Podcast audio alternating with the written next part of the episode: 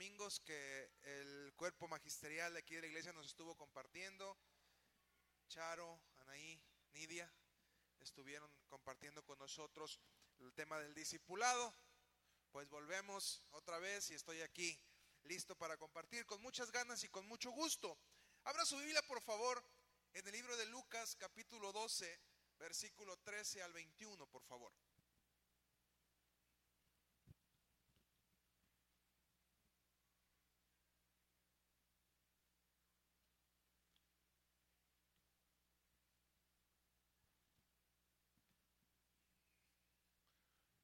Lucas 12:31 dice, 12:3 al 21, perdón. Y le dijo uno de la multitud, Maestro, di a mi hermano que parta conmigo la herencia. Mas él le dijo, hombre, ¿quién me puso por juez o partidor sobre vosotros? Y les dijo, mirad y guardaos de toda avaricia, porque la vida del hombre no consiste en la abundancia de los bienes que posee. Y les refirió una parábola diciendo, la heredad de un hombre rico había llevado muchos frutos y él pensaba dentro de sí diciendo, ¿qué haré? Porque no tengo dónde juntar mis frutos. Y dijo, esto haré, derribaré mis alfolíes, mis graneros, dice otras versiones, y los edificaré mayores. Y allí juntaré todos mis frutos y mis bienes. Y diré a mi alma, alma, muchos bienes tienes almacenados para muchos años. Repósate, come, bebe, regocíjate. Y le dijo Dios, necio, esta noche van a venir a pedir tu alma y todo lo que has prevenido, ¿de quién será? Así es el que hace para sí tesoro y no es rico en Dios. Tenemos un concepto de que la bendición y la prosperidad en esta vida tiene que ver con la abundancia. Llamamos bendecido o llamamos próspero a alguien que tiene mucho. Y esto es lo más lógico, o te atreverías a pensar lo contrario. Si te dijeran alguien que es bendecido o que es próspero, ¿qué es lo primero que piensas? Que tiene mucho dinero. Bien. Los jóvenes envidian al joven o la joven que llama la atención de muchos. Bien. Y dicen, ay, pues si ella tiene mucho pegue, ¿verdad? Luego decimos, ahí está muy bonita y tiene mucho pegue. Ay, sí, la Vania todos le escriben en el Face. Los comerciantes y empresarios envidian al que tiene muchas tiendas o tiene crecimiento económico. Wow, ya tiene 75 sucursales en toda la República. Y decimos, wow, es alguien que es, es una persona bendecida. Los pastores envidian a aquellos que tienen una iglesia grande. Y de repente tú vas a una, a una reunión de pastores y es curioso porque algo que se pregunta, ¿y cuánta gente tienes, verdad? Y hay los pastores exagerando sus números, contando a los hermanos que nunca van a la iglesia, ¿verdad? Pero como 300 almas, hermano, 300 almas para Cristo, ¿bien? Cuando realmente en la iglesia van 20, pero pues ahí se van turnando 20 en 20, ¿verdad? Pero creemos que tener mucho es un concepto de bendición. Los pobres envidian a los clase medieros, ¿bien? Que realmente en México casi todos somos pobres, ¿bien? Entonces cuando dicen por ahí, no es que tú eres rico, no es cierto, dentro de la clasificación que se hace, todos somos pobres. Para ser clase media, usted, los dos miembros de la familia tendrían que ganar 16 mil pesos mensuales.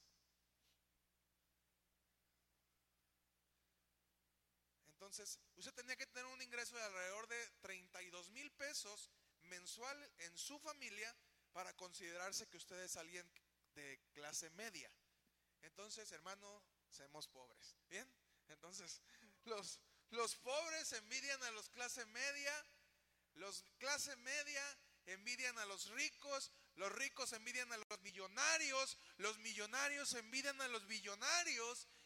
¿Por qué? Porque tenemos este falso concepto, y quiero que me escuche esto, el falso concepto de que tener mucho nos hace ser personas bendecidas. Todos quisiéramos tener más, lo cual no es malo. No es malo querer tener más. El problema es que creemos que teniendo más vamos a ser más bendecidos. Que el hecho de tener más va a significar que estamos mejor. Y eso no es cierto. Todos valoramos lo que Dios nos da. Pero no valoramos lo que Dios nos quita.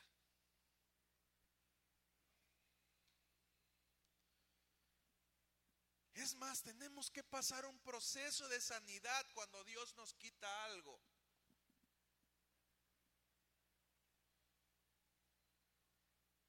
Ay, es que, Señor, yo lo amaba tanto. Ay, Señor, es que me gustaba tanto esa casa. Ay, es que me gustaba tanto ese trabajo y tú me lo quitaste, Dios. Estoy enojado o enojada contigo. ¿Eh? ¿Les ha pasado? ¿O nomás a mí?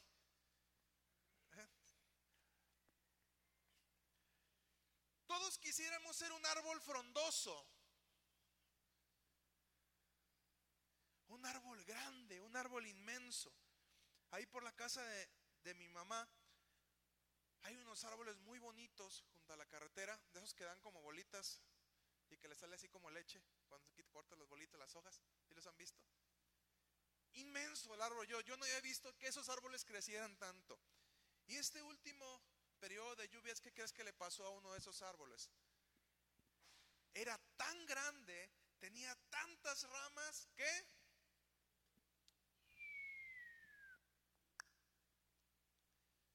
se convirtió en de ladrillero. Un árbol con muchas ramas o ramas viejas debe ser podado para evitar que caiga por su propio peso. Di conmigo, debo ser podado para evitar caerme por mi propio peso.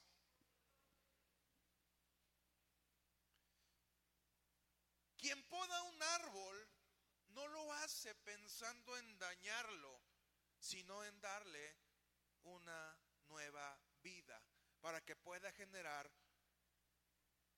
nuevas ramas, nuevo fruto y tenga nuevas fuerzas. El detalle es que tenemos un concepto de que entre más frondosos nos vemos, entre más fruto tenemos, entre más ramas tenemos, somos o tenemos más éxito. Somos personas de éxito o tenemos más éxito. Entonces, cuando este concepto reina aquí en nuestra mente, nos va a doler muchísimo cuando Dios nos pode. Di conmigo, el que me poda, me ama. Una vez más, el que me poda, no los escucho. Como que no, no lo sienten, no les nace. El que me poda, me ama. Porque bien se, mira, ese árbol así de bonito como estaba ahí con mi mamá, no hubo nadie que lo amara. Porque no hubo nadie que. Las raíces del árbol no eran tan fuertes para sostener el tamaño del árbol en que se había convertido. Y ese es el problema, que muchas veces nosotros no tenemos los cimientos tan fuertes para sostener lo que está creciendo en nosotros. Y si no tenemos cuidado va a terminar por matarnos. ¿Y está mal? No, porque aquel que nos ama sabe hasta dónde podemos soportar.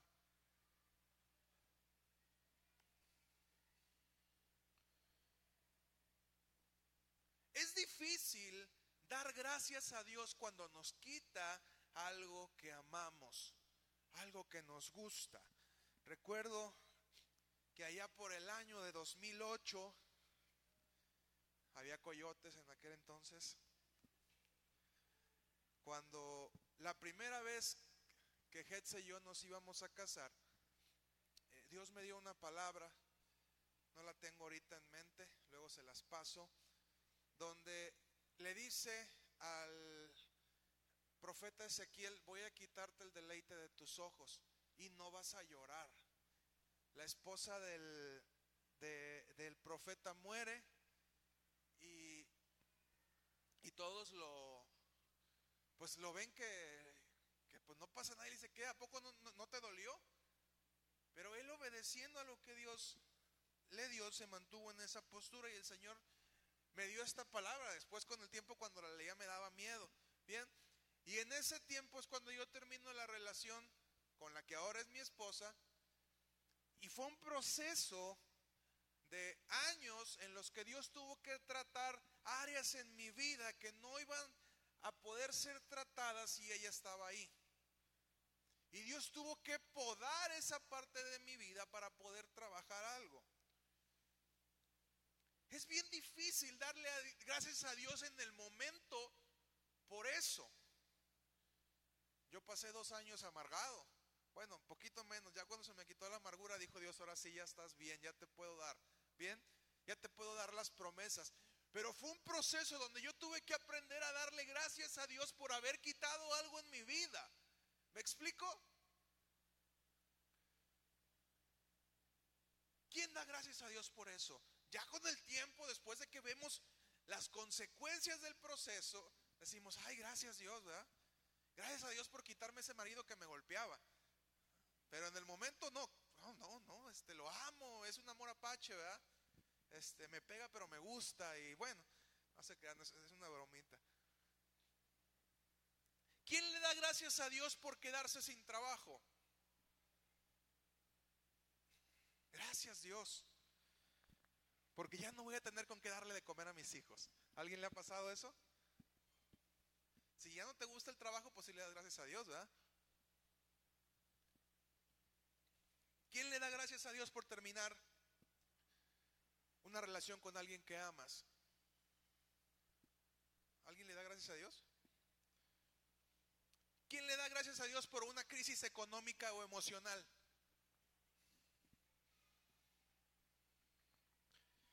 ¿Quién le da gracias a Dios por ser quitado de un puesto en el trabajo, de un puesto de honra. ¿Quién le da gracias a Dios porque te quite un cierto estatus o un nombre o ministerio en la iglesia?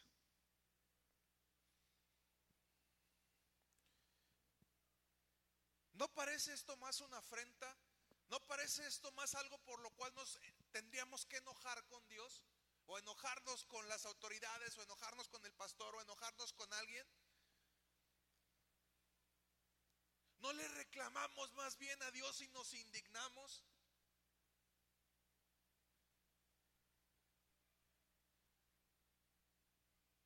Sabes, cuando eso pasa, seguramente es la mano de Dios podando áreas en tu vida que te están estorbando. Apocalipsis 3:7.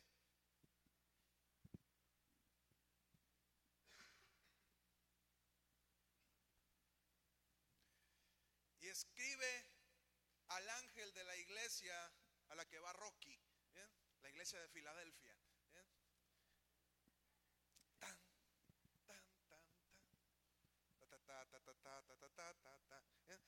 El santo y verdadero, el que tiene la llave de David que abre y ninguno cierra, que cierra y ninguno abre. Le damos gracias a Dios por las puertas que nos abre, pero casi nunca le damos gracias a Dios por las puertas que nos cierra. Al menos en el primer momento.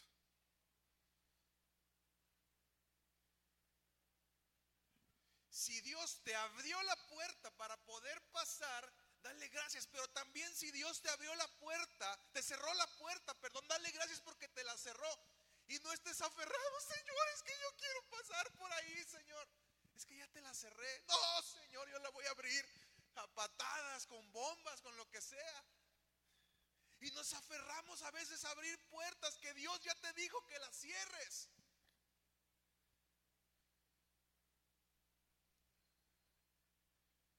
Nos cuesta un mundo entender que cuando Él cierra, nadie abre. Y cuando Él abre, nadie cierra.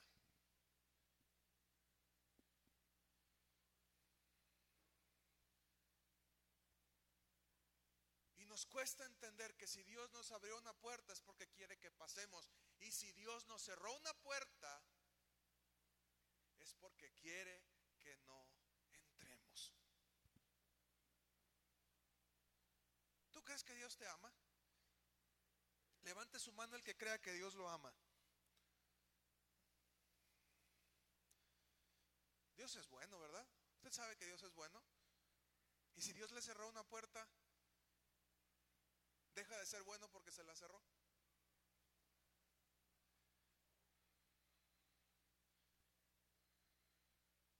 Es inevitable el dolor de perder aquello que creemos importante. De hecho, escuchaba decir un pastor que antes soñábamos con tener una iglesia grande con mucha gente, pero ahora los pastores que tienen una iglesia grande con mucha gente ya no saben dónde meterlos. Y aquello en lo cual habían cimentado mucho su éxito, la pandemia terminó por darles en la torre, porque tenían iglesias de 10 mil personas, pero esas 10 mil personas ya no pueden entrar. Y no hay un edificio tan grande que permita que con las regulaciones que se tienen ahorita puedan entrar 10 mil personas a ese espacio. Entonces hubo muchos pastores deprimidos por esta parte porque habían cimentado su éxito en la cantidad de personas que había dentro de la iglesia. En este momento hay muchas personas sufriendo porque vieron cómo sus negocios, sus empresas se fueron para abajo porque habían creído que el éxito estaba basado, que la felicidad como persona estaba basado en la cantidad de cosas que podían tener.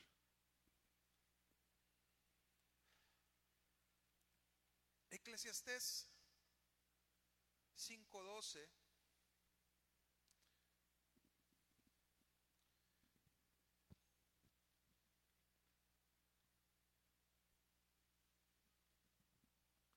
dice, dulce es el sueño del trabajador, coma mucho o coma poco, mas al rico no lo deja dormir la abundancia. El rico o el que se siente rico vive angustiado por perder lo que tiene. Y mira que esta palabra la dijo un hombre muy rico.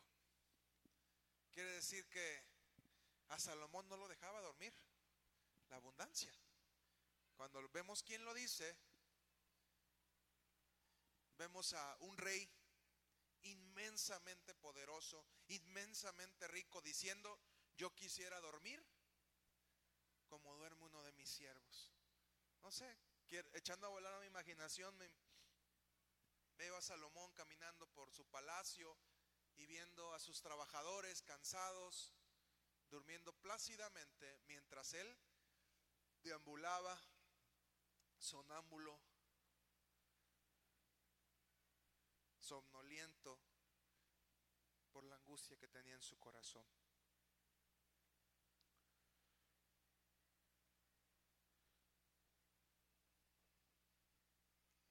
Y sabes, la mayoría de las veces nos angustiamos por perder cosas que tenemos, que si nos damos cuenta no es casi nada, es casi nada, es nada prácticamente. Y nos angustiamos La mayoría de nuestras angustias son por nada.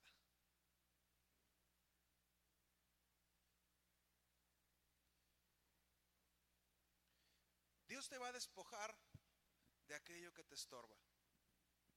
Diga conmigo, quiero que se lo lleve bien grabado. Por mí no me gusta estar repitiendo, pero quiero que se lo lleve bien grabado. Dios me va a despojar de lo que me estorba. Llámese cosas materiales, llámese personas, llámese trabajo, empleos,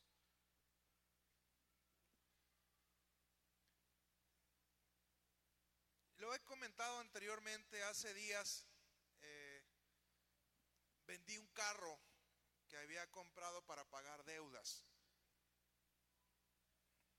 Y como administrador eh, fue, fue un fracaso personal eso. O sea, al menos así me sentía yo. Para mí fue un, un momento de, de decir, fracasé como administrador.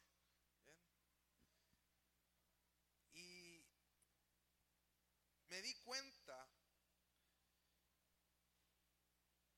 que en su amor Dios me quitó un carro que no necesitaba y me ayudó a pagar deudas que tenía. Y hoy que pasa el tiempo, aunque tengo un solo carro, duermo tranquilo.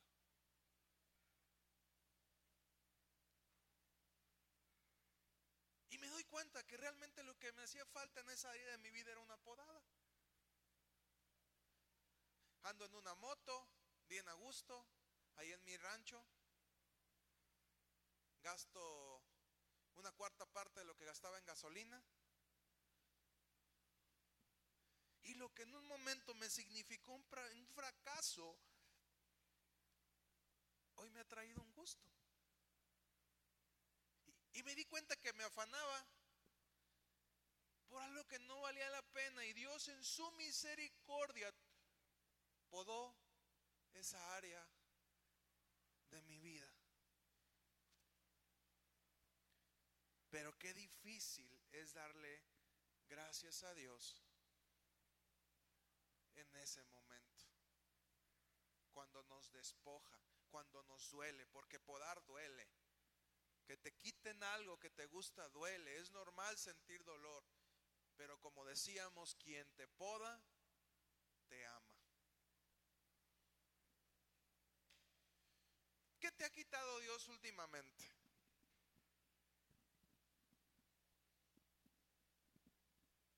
Piensa, ¿qué te ha quitado Dios últimamente?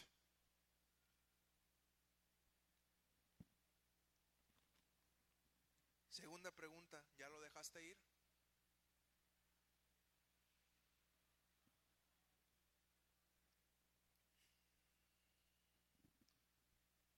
Si Dios te lo quitó, te aseguro que te va a dejar llevar una vida más tranquila. Querido hermano, Dios quiere que vivamos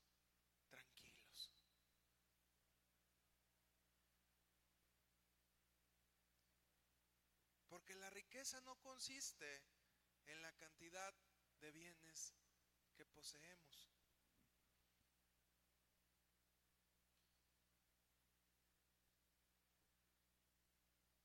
Así como conozco gente pobre que vive infeliz, conozco gente rica que vive infeliz.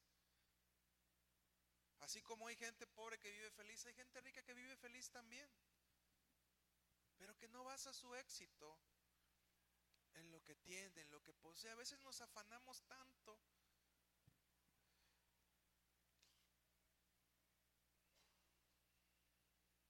Incluso muchas veces Dios tiene tiempo queriéndonos quitar cosas, áreas, personas de nuestra vida y nos aferramos a ellas. Y decimos, Señor, pódame lo que quieras menos esto. diciéndonos, si no te lo quito, te vas a morir. Ahí estamos ya agarrados como el árbol nomás con una patita de la raíz. Dice, Señor, no me lo quites, Señor, no me lo quites.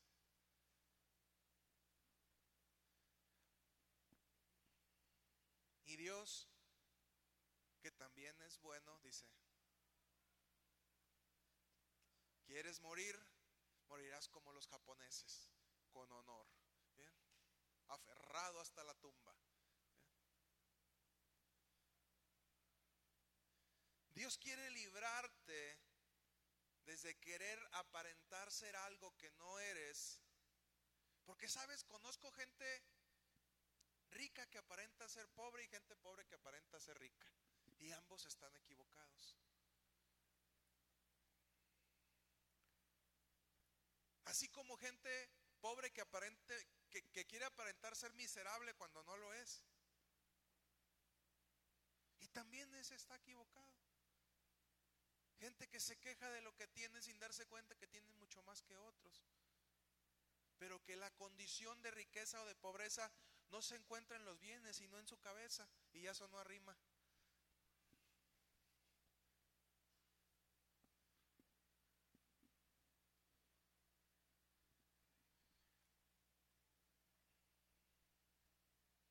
Querer aparentar algo que no eres te lleva a cometer un sinfín de errores.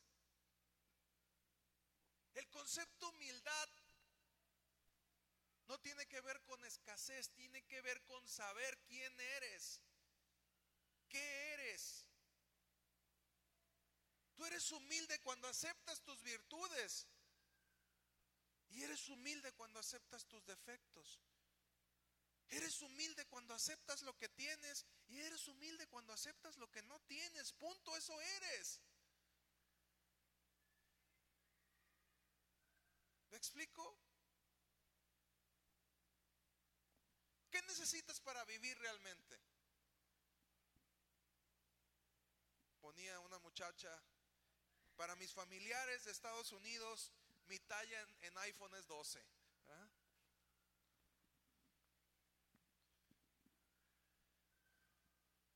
¿Qué necesitas para vivir? Realmente, ¿qué necesitas para vivir?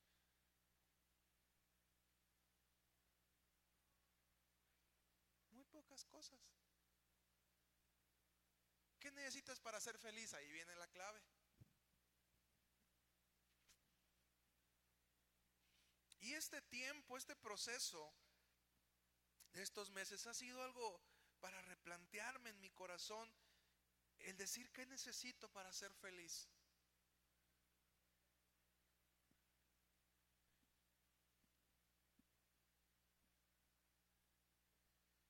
sabes, en este tiempo, en este proceso, me di cuenta que necesito a veces cosas que no hago por aferrarme a otras que no necesito. Me di cuenta que no necesito tener una iglesia grande para ser feliz. Si, hay, si, es, si es grande, qué bueno. Si no es grande, también. No lo necesito para ser feliz.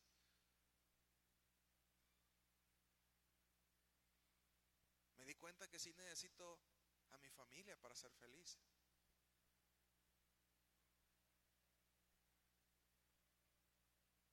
Pero que tampoco mi familia me limitaría a hacerlo. Y tengo que aprender a amarme a mí para amar a otros y tengo que aprender a ser feliz yo para ser feliz a otros.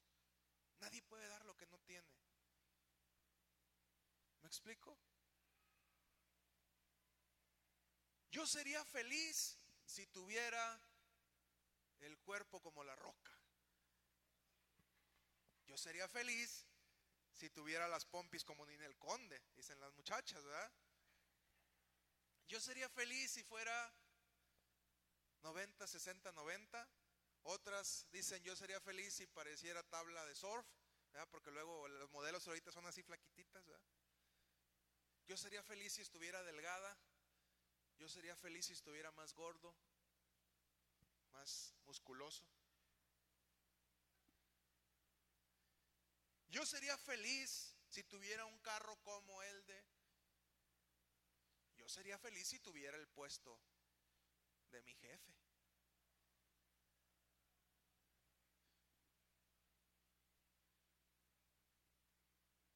Y Dios dice, para ser feliz necesitas menos. Veces Dios nos va quitando y nos va quitando y nos va quitando. Y nos duele y creemos que Dios está en contra de nosotros, que nos odia, cuando lo, realmente lo que está haciendo es un favor.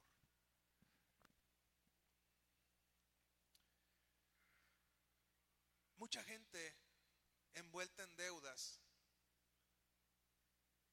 Y el problema no son las deudas, el problema es la necesidad creada que los llevó a desear algo que en ese momento no podían tener. La deuda es así. Cuando tenemos deudas es porque quisimos tener algo que en ese momento no podíamos pagar. ¿Me explico? Yo sé que hay cosas que, o sea, usted no va, difícilmente va a pasarse 30 años de su vida juntando para tener 350 mil pesos para comprar una casa, que cuando ya la quiso comprar ya costó este, 700 mil, ¿verdad? Entonces hay, hay cosas que sí tendremos que, que a lo mejor hacer una inversión fuerte e irla pagando, es parte del negocio. Pero si somos sinceros, la mayoría de las cosas que compramos o por las cuales nos endeudamos es por querer aparentar algo que realmente no podemos tener. Recuerdo cuando eh, fui el año pasado, en noviembre, a jugar a, Querétaro, en ese proceso se me perdió una mochila. La recuperé eh, e, ese mismo día por la noche. Pero en ese inter, esas horas fueron horas de angustia porque perdí tarjetas, ahí llevaba mi cartera, dinero, tarjetas y, y tuve que andar como 3, 4 horas caminando en Querétaro sin conocer con el puro GPS, buscando dónde estaba el Banorte, el Vancomer, eh, el, el Liverpool y el comercial, espero mis regalías. Bueno, pero ya que diga lo que hice, ya, ya voy a perder las regalías. Bueno. Y cancelé tarjetas. Y recuerdo que ese día cancelé la tarjeta de Liverpool. Y muchas veces me he visto tentado a querer sacarla nuevamente. Y sabes, me di cuenta que tuve un año tan feliz por no deberle nada a Liverpool.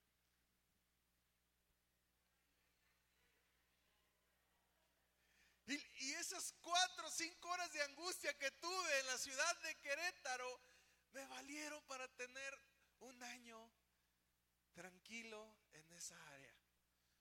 Porque aunque no le debía mucho siempre que la tele, que unos tenis, y, y, suelo ser muy disciplinado en esa parte, hasta que no pagaba una cosa sacaba otra, pero siempre debiéndole que un instrumento, que un esto, Mira, sin quererlo ya me pasé un año sin deberle nada a Liverpool. Y me di cuenta que se puede vivir sin créditos. No pasa nada, no, te mueres. No te verás, no, me morí. Sigo vivo. ¿Bien? No me morí sin, sin, ir, sin ir a comprar las ventas nocturnas. Sigo vivo. ¿Bien?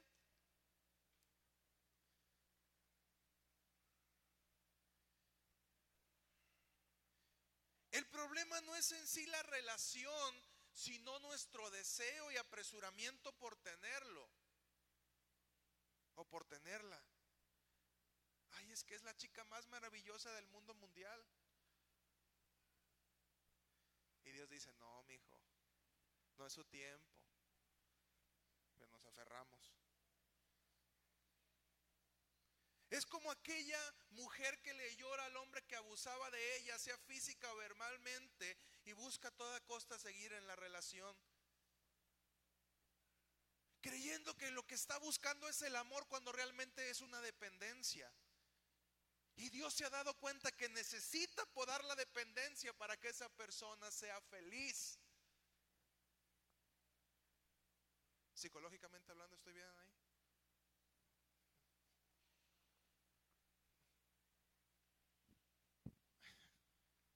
¿Me explico en esta parte? Dios quiere librarnos de cosas y el problema a veces no es la persona, ¿sabes? Eh, cuando yo paso este proceso, con Hetze, no era que Hetze fuera mala en ese momento. El problema era yo, el problema era lo que Dios tenía que tratar conmigo y que tuvo que cortarlo usándola como un instrumento y un instrumento fino, porque mi esposa era buena para dejarse ser usada por Dios, ¿verdad? En ese tiempo. Era sangrona con S mayúscula. Bueno, todas mayúsculas y escurriendo así sangre.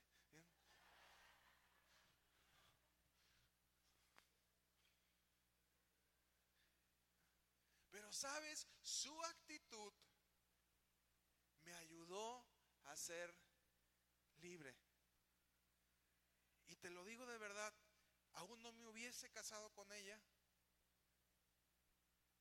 yo hubiera sido feliz.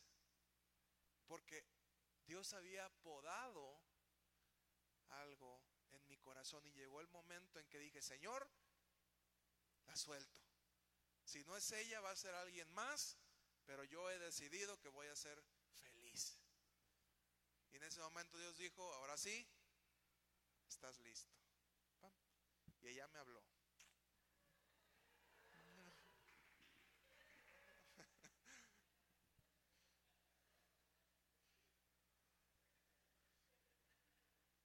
Y de verdad creo que si por Dios fuera, nos quitaría muchas de las cosas que tenemos.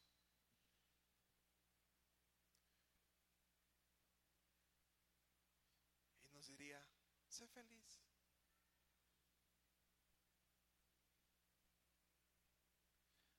Tenemos muchas veces casas intoxicadas. Nuestra casa, en vez de ser un lugar de bendición, se convierte en un basurero. Y yo quiero hacerte un reto en esta semana. Ve a tu casa y ve qué es lo que no te sirve. Y esto tiene que ver con lo que vamos a leer Lucas 3, 10 y 11. Lucas 3, 10 y 11 dice, y ellos le preguntaban diciendo, pues ¿qué haremos?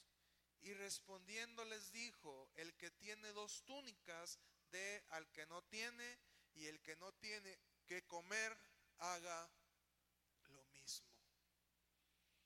Yo decía, ay Señor, entonces está mal tener dos, dos ropas. Y, cuando yo leí esta palabra me angustiaba, porque decía, entonces quiere decir que tenemos que vivir con un solo pantaloncito, una sola camisa. Nos encueramos, la lavamos y nos la volvemos a poner. Y lo que el Señor me mostraba es esto, no tengas cosas que no necesitas. Hay un dicho que suena fuerte, pero que es realidad. La basura tuya es el tesoro de otro.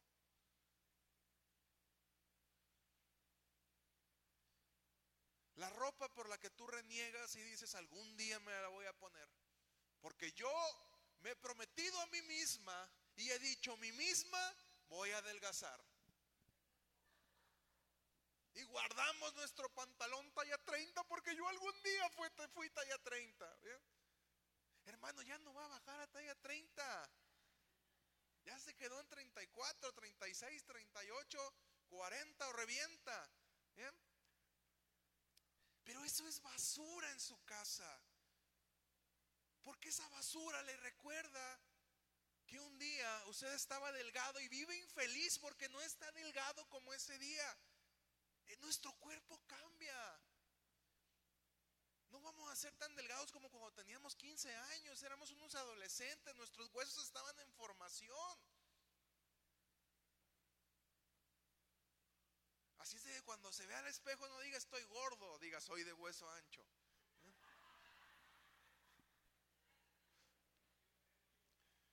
Pero por favor, tire la basura que tiene en su casa. Si usted ya no se puso esa ropa en el último mes, quiere decir que no la va a usar, excepto si son suéteres, ¿verdad? Yo guardo mis suéteres porque tengo años con los mismos suéteres. Nada más los uso en tiempo de fríos y los guardo. Si alguien me regala uno es ganancia, pero saco otra vez mis, mis suétercitos, ¿verdad? Para tiempo de, de frío. Y los vuelvo a guardar. Y no son basura porque los uso. Pero de verdad tenemos tantas cosas en casa que no necesitamos cuartos llenos de chácharas que no necesitamos. Decimos, eh, estos zapatos que a mí ya no me quedan, le pueden servir a alguien. Y es ahí cuando dice, el que tenga dos túnicas, tiene esa túnica, no la usas, dásela a alguien que realmente la necesita. Es que este es el recuerdo de cuando mi primer novio, un oso de peluche que me dio mi primer novio, ya tuvo 15 novios y el que se casó, pero guarda el peluche del primer novio, ¿verdad? O sea, es basura. Es basura que te recuerda lo infeliz que eres y estamos como la película de, ¿cómo se llamaba esta? De alegría. Alegría, miedo, intensamente. ¿Bien?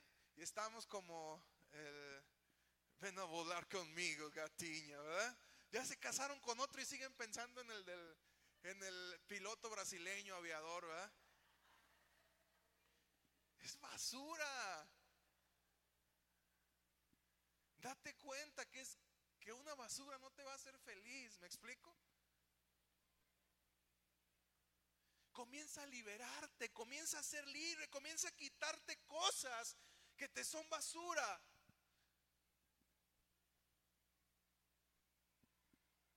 Un carro viejo que se la pasa en el taller, pero es mi carro amado. Es una basura, es un fierro. Ya se descompuso. Gastas más queriéndolo arreglar. Y hay gente que teniendo la posibilidad de comprarse un carro nuevo anda agarrando fierros viejos. Yo les digo, no, si tienes la capacidad, cómprate, estrena un carro nuevo. ¿Para qué quieres la carcacha esa? ¿Me explico? Y vivimos infelices por la necesidad de querer aferrarnos a algo que no vale la pena. Cuando Dios quiere podarte y quiere quitártelo porque no lo necesitas. ¿Me explico? ¿Me explico o no? Entonces de verdad te quiero dejar de tarea que llegando a tu casa agarres las cosas que no te sirven y pienses en alguien que las pueda utilizar. Esta de cuando yo tenía 15, ¿bien? Las de 15 de la iglesia, ¿quiénes son? O el de mi cuadra, o de mi casa. Y sácalo de tu vida. A lo mejor lo que para ti es basura va a significar un verdadero tesoro para alguien que no lo tiene. Y cuando leemos esta parte de la Biblia, en Lucas 3, 10 y 11, nos damos cuenta de qué se trata realmente esto. No te aferres a cosas, a personas, a situaciones que lo único que hacen es atraparte. Dios quiere verte sano. Di conmigo, Dios quiere verme sano. Dios quiere verme libre. Dios quiere verme con fruto. Pero rama vieja da fruto viejo. Rama nueva da fruto nuevo. Deja de ser esclavo de una relación tóxica. Deja de ser esclavo de un estatus social o apariencias. Deja de afanarte por tener más de lo que puedes disfrutar.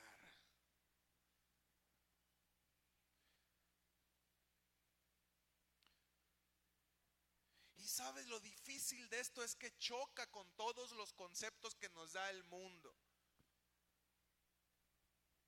El mundo es un mundo consumista. Y te dice, compra, compra, ten, más, más, tú puedes, mira, esta oferta.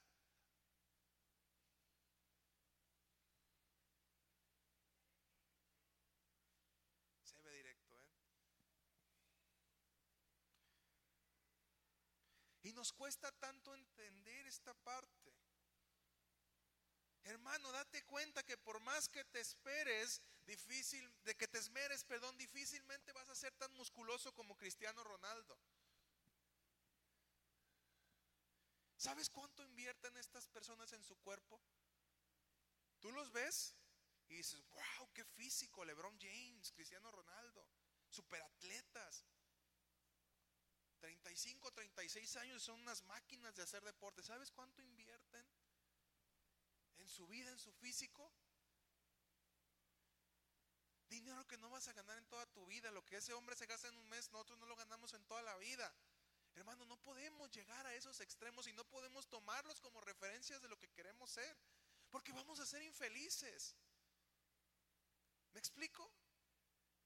Tenemos que replantear nuestros estereotipos. No vamos a ser así. O sea, usted no va a ser tan fuerte como LeBron James, porque, mira, las personas de herencia africana, usted ve a personas de esa raza y son musculosos por naturaleza, nunca hacen ejercicio en su vida y tienen cuadrotes. Y tú te pasas todos los días horas en el gimnasio y tienes panza chelera. Aunque no tomes, pero tienes panza chelera. ¿Por qué? Porque tiene que ver con una cuestión de físico. Y tampoco te estoy diciendo que, que lo dejes de hacer o que dejes de cuidarte. Que dejes de quitarte el estereotipo de aquí, de que tienes que ser como y dedicarte a ser feliz. Quien realmente te ame te va a amar gordita o flaquita. Gordo, flaco, pobre. ¿Cómo me sentía yo? Quien te ame te va a amar como eres. Y deja de ponerte cargas en tu vida que lo único que van a hacer es someterte a un estrés que no estás preparado para llevar.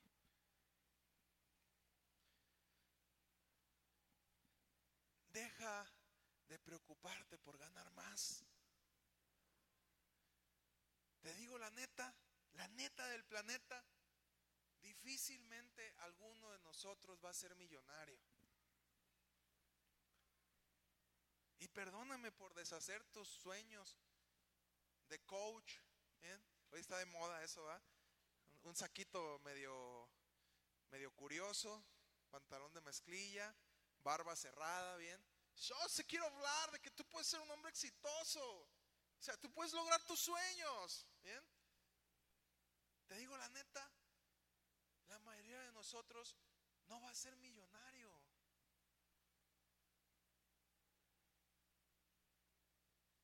Pero lo que sí puede ser es feliz. Y de que seas millonario, de que seas feliz, yo prefiero que seas feliz. Si en ese proceso Dios te hace millonario, me invitas. Me invitas a tu casa. Pero si no,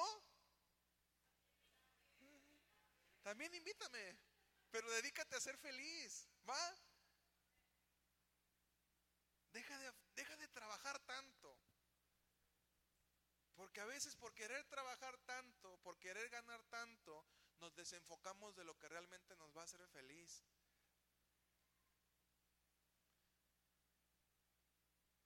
Que son las personas que están cerca, nuestros hobbies. Yo le había dicho a mi esposa, tengo muchas ganas de jugar a béisbol. Eh, entré a un equipo donde puedes jugar viernes, sábado, domingo, pero es inmensamente probable que juegues el domingo.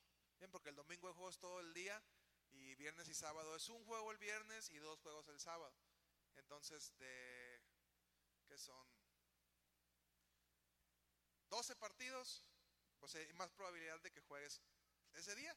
Y yo le dije a unos amigos, pues yo entro a su equipo, el día que me toque en sábado juego. Ah, está bien. Si me dan chance así, pues está bien. Y ya van dos sábados que nos tocó.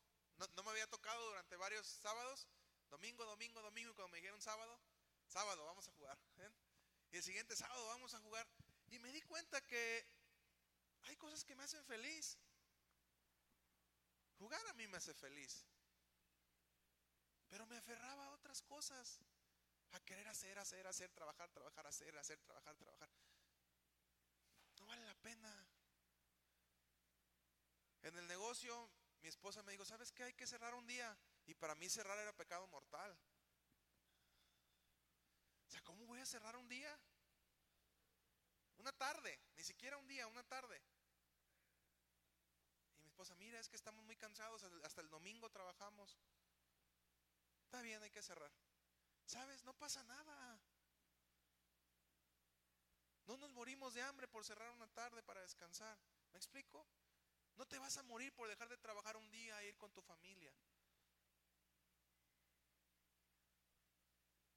Dijeron por ahí, ni más pobre ni más rico. Pero sí vas feliz. ¿Me explico? ¿Es malo ser rico? No, no. Pero si eres rico y eres infeliz, no vale la pena. ¿Es malo ser soltero? No. No es malo. Pero si eres infeliz, ahí está el problema. ¿Es malo estar casado? Pero si eso te hace infeliz, pues hermano, replanteate cosas. ¿Bien? No te digo que dejes porque no ven. No, hermano dijo que podíamos dejar para ser felices. Así de que nos divorciamos, viejo. ¿eh? No, no, no, no, espérate, espérate. reenfócate, ¿bien? Reenfócate en que antes de querer hacer feliz a otro hay que hacer feliz uno mismo. Y ahí vas a encontrar el secreto de las relaciones. Si yo estoy feliz, transmito felicidad. Si estoy amargado, transmito amargura. Porque doy lo que tengo. Y ponía por ahí una frase que me daba Dios en el Facebook. Y decía, de Eva aprendemos que no podemos esperar verdad de una serpiente. Entonces cada quien da lo que tiene. Y cuando alguien te da algo, te va a dar de lo que trae. Entonces, antes de analizar el contenido del regalo, hay que analizar el contenido de la persona que te lo está dando. Entonces ahí dices, me lo dio fulano, ya sé lo que trae, sin abrirlo. ¿Por qué? Porque sé lo que trae la persona. Me lo dio sutano, ah, debe ser algo bueno. Porque el que, el que tiene algo bueno en su corazón, da buenas, buenas hábitats. Dice Jesús, el árbol bueno da fruto bueno y el árbol malo, fruto malo. No puedes esperar Así como una fuente de agua salada va a dar agua salada y una fuente de agua dulce va a dar agua dulce. Y hay que aprender a degustar las saladas y aprender a degustar las dulces. Porque ambas tienen sus propios y particulares sabores. Bien.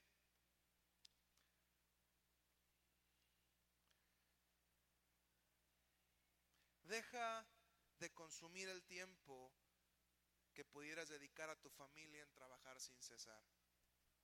Deja de comprar cosas que realmente no necesitas. Y dedícate a ser feliz aquí y ahora porque es lo único que tienes. El pasado, dijera el poeta José Sosa, mejor conocido como José José. Ya lo pasado, pasado, no me interesa. Ya sufrí y lloré. Todo quedó en el ayer. Ya olvidé. Ya olvidé.